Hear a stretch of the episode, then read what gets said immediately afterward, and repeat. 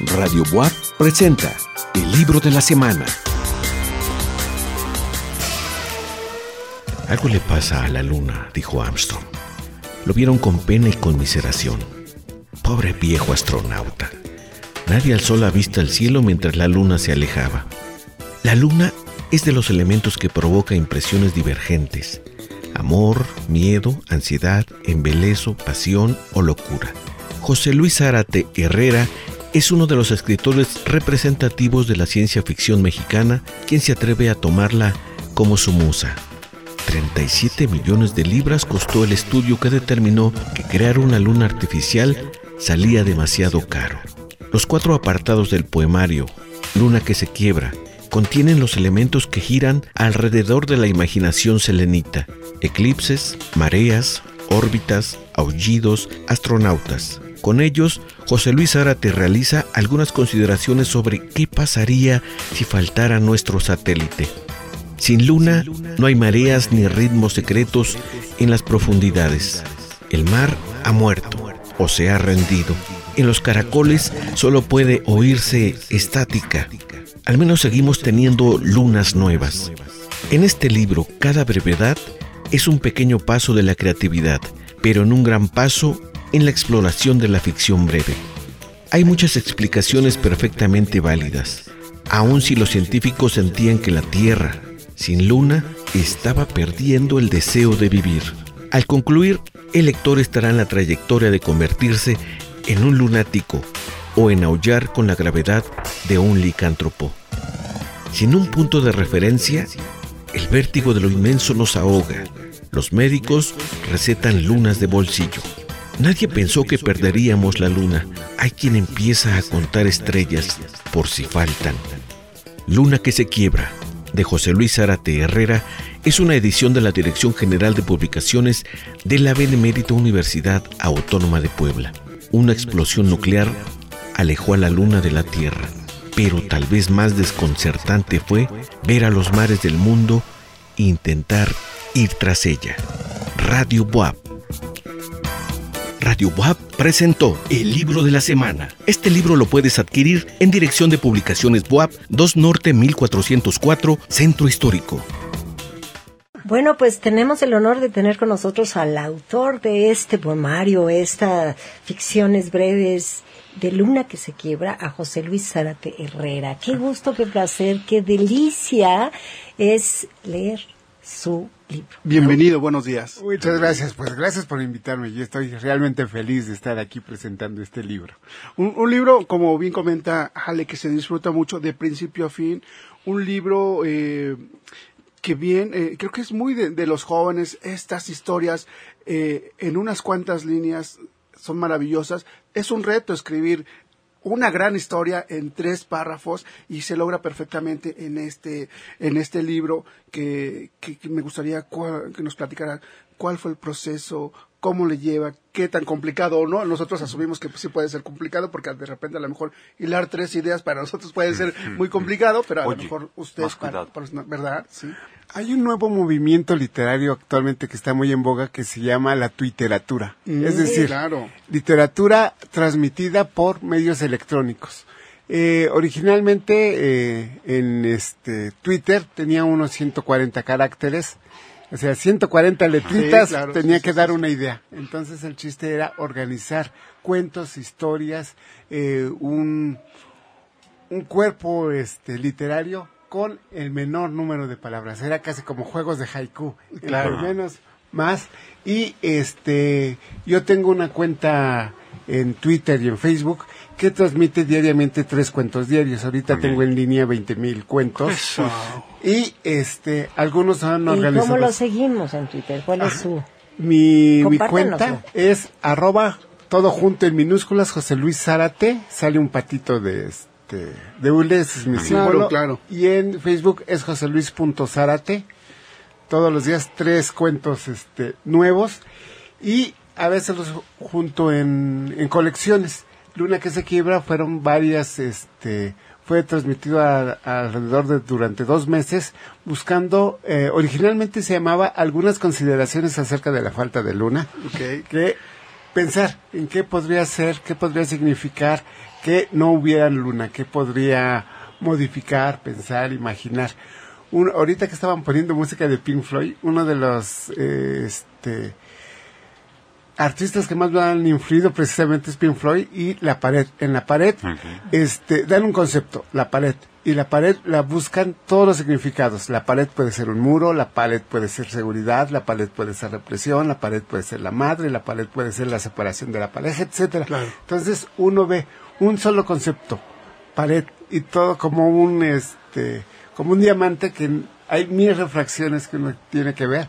Entonces, digo, ah, eso me encanta. Entonces, pues, luna, veamos, ¿qué se puede sacar con la luna? ¿Qué se puede eh, sacar con ausencia de luna? ¿Qué sería un universo que de pronto no estuviera esa eh, compañía permanente y buscar todas las posibilidades. Entonces, todo lo que hace la luna con los mares, con todo, entonces eso ya es magnífico. ¿Y por qué escoger la luna en particular? Bueno, este, también este libro tiene un significado muy especial. Salió el año pasado, bueno, se publicó porque quería que fuera durante los 50 años de la llegada del hombre a la luna. Va, Entonces, así como que este, yo soy de una generación, yo soy del 66, así que soy de una generación en que los astronautas eran así los máximos héroes de la aventura. Entonces, Armstrong siempre fue un, este, un ídolo y dije, bueno, si se puede, tratar de hacerle un homenaje, tratar de hacer algo fantástico alrededor de esta idea.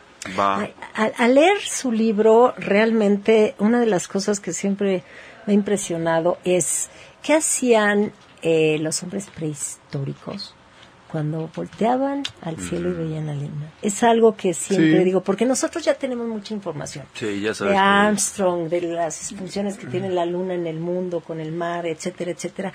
Pero es algo que a mí siempre me ha impactado porque, bueno, la tomaban como parte de los dioses y demás. ¿Y qué es lo que usted nos puede decir en su imaginación, en esta creación de ficción breve? ¿Qué sería eso? Pues siempre es muy interesante porque muchos vieron, por ejemplo, el ojo de un dios, como si fuera alguien viéndonos permanentemente. Otros vieron un compañero, alguien que nos sigue, alguien a, mí me gusta mucho la imaginación. Acá en México vimos un conejo. Hay un conejo. Sí, claro, sí, sí, que tiene que ver con nuestra historia. Con nuestra historia. Y le hicieron toda una metodología de cómo adoptaron un pobre conejo en la rostro de la luna, pero también es una imagen bonita. Tenemos un animalito allá arriba viéndonos. Sí, claro. Eh, eh, me gusta, en general, digo, es una lectura breve, pero muy interesante y justamente inicia con esta frase que da título al libro, ¿no? Esta parte de la canción que Agustín Ara compartió Luna, que se quiebra sobre las tinieblas de mi soledad. Y a mí en lo particular me, ha llamado mucho la atención porque justamente uno va leyendo estas, pero también va viendo el ciclo de la luna, por una pequeña eh, eh, imágenes, vamos viendo, y retomando esta parte de, la llegada del astronauta, a mí me gustó muchísimo este que dice Armstrong, escucha pacientemente a quien le explica que, puesto que la luna nunca existió, los astronautas deben ser una ilusión colectiva. Ahora este maravilloso, así como este, en realidad en total, ¿cuántos tenemos? Este, 171 cuentos, este, de 140 caracteres cada, cada uno, ¿no? Se buscó que ninguno pasara esa, esa cantidad. Ahorita ya se puede más, poner más, pero cuando se transmitieron esta eran de 140 caracteres.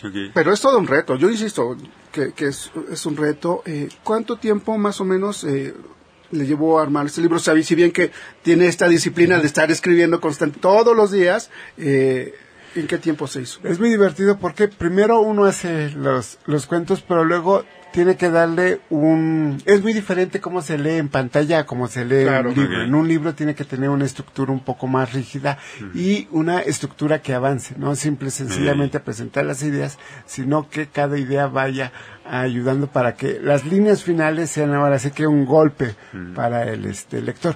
Me tomó unos cuatro meses más o menos terminarlo, pero fue como cinco meses escribirlo, cuatro terminarlo, y luego le hicieron una estupenda edición en este, en la UAP, eh, los ciclos de la luna, ellos fueron los que se lo pusieron y yo me quedé de wow, qué buena idea, se ve este, visualmente se ve muy bien el libro, ¿no? Eh, uno como autor ve el libro y dice, ah, está re bonito, entonces, este, pues la verdad estoy fascinado de qué bonito fue la edición que salió en ficción eh, súbita de la UAP.